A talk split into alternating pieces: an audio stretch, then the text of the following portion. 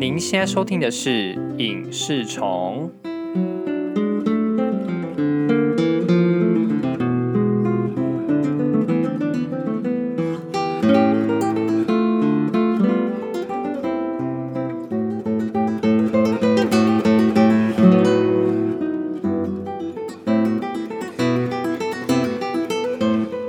我是你们的主持人阿兰。不管你是用哪个平台收听《影视虫》这个节目，都欢迎上 IG 搜寻 Movie and TV Bug 追踪起来哦。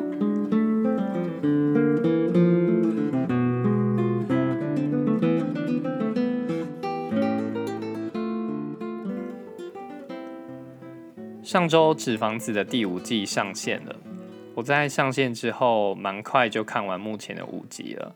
哇，真的很精彩。那下半部也就是包含完结篇，要等到十二月了。哇，真的是要等很久诶。不过我想跟大家讨论的是，其实《纸房子》它除了那种震撼的场面之外，对我来说更吸引我的是他说故事的方式。没有看过的听众朋友，我来稍微简单概述一下，非常概略哦，大概讲个架构这样。因为很容易讲到一些重要的情节发展。总之，故事是在讲一群人，他们经过了缜密的规划和训练之后，进入了呃西班牙的皇家造币厂，然后你去里面印钞票，然后最后再把他们全部搬出来。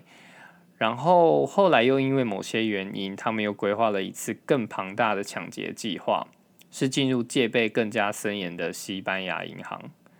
那这个作品特别的地方是，他把抢劫的行为合理化，甚至让你不得不支持他们，希望他们完成任务这样子。那像我在呃影视虫的第五集里面有提到的亚森罗平，就是把世俗认为的反派当做主角，以他们的观点出发，让观众能理解他们所遭遇的困难，然后感受他们的逼不得已。那这群抢匪，他们分别犯过不少罪，包含了偷窃或暴力、呃抢劫，甚至是网络骇客等等。但他们都有一个共通点，就是他们的人生都已经跌入谷底了，或者说他们对于未来不抱任何的期待，而是这样继续浑浑噩噩的过日子。那么首领，也就是教授，这些成员都叫他教授。给了他们一个新的希望和选择。那他负责规划整个抢劫计划，他有很清晰的头脑。更重要的是，他知道如何使人民站在他们这边，支持他们这场抢劫计划。教授很清楚知道，说要完成这场惊天动地的抢案，操作舆论的风向，让政府趋于劣势，也是很重要的。哎，你会不会觉得，哎，听起来好像很聪明、很厉害吧？但好的角色设定就是，不管再怎么厉害的人，他都会有一个弱点。那教授的弱点就是他很容易紧张，尽管他有再精密的计算或是完备的计划，只要有一些闪失啊，或者是情况不是他所预想的，他就会变得很悲观，这样子。那么提到教授的弱点，就要来带到整个抢案很重要的一个元素，那就是人性。有的人性这个元素，整个故事才会这么精彩。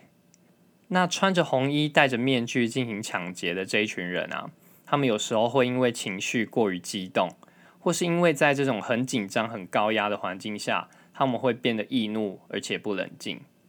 那在外面商讨着如何拯救人质。并且使抢匪们束手就擒的这一群国家警察，他们有时候也会因为不同的个性产生了意见上的分歧。所以啊，对我来说，我觉得人性这个部分在《纸房子》整部剧里面是一个很重要的元素，它让一切的规划有了变化，特别是在抢匪这边。特别要提一下东京这个角色。先大概讲一下，这些抢匪都是以全世界的城市来命名的，所以啊，有女主角东京啊，还有柏林啊、丹佛啊、里约啊、奈洛比啊、里斯本啊、赫尔辛基、斯德哥尔摩、呃斯德哥尔摩 等等哦。好，回来，东京就是一个这种呃，东京就是一个令人又爱又恨的角色。它可以说是整个影集当中整个抢案最不安定的因子。他向往自由，享受激情，因因此往往都是诶想做什么就做什么。他是很多人心里向往的那种自由的象征，但有时候也会因为他的奔放，让他的同伴们都陷于危险当中。第五季的第四、第五集刻画了不少东京的过去。我本来是偏向那种拜托你的东京，可以不要那么冲动吗？大家都在帮你擦屁股，诶。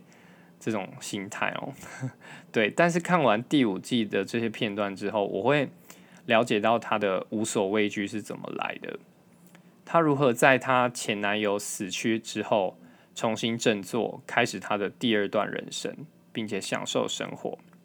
诶，我跟你们说，第二段人生这五个字要好好记得。你们看到第五季的后面，你就会知道，哇，这这个说法有多么的深刻跟而感人。对对对。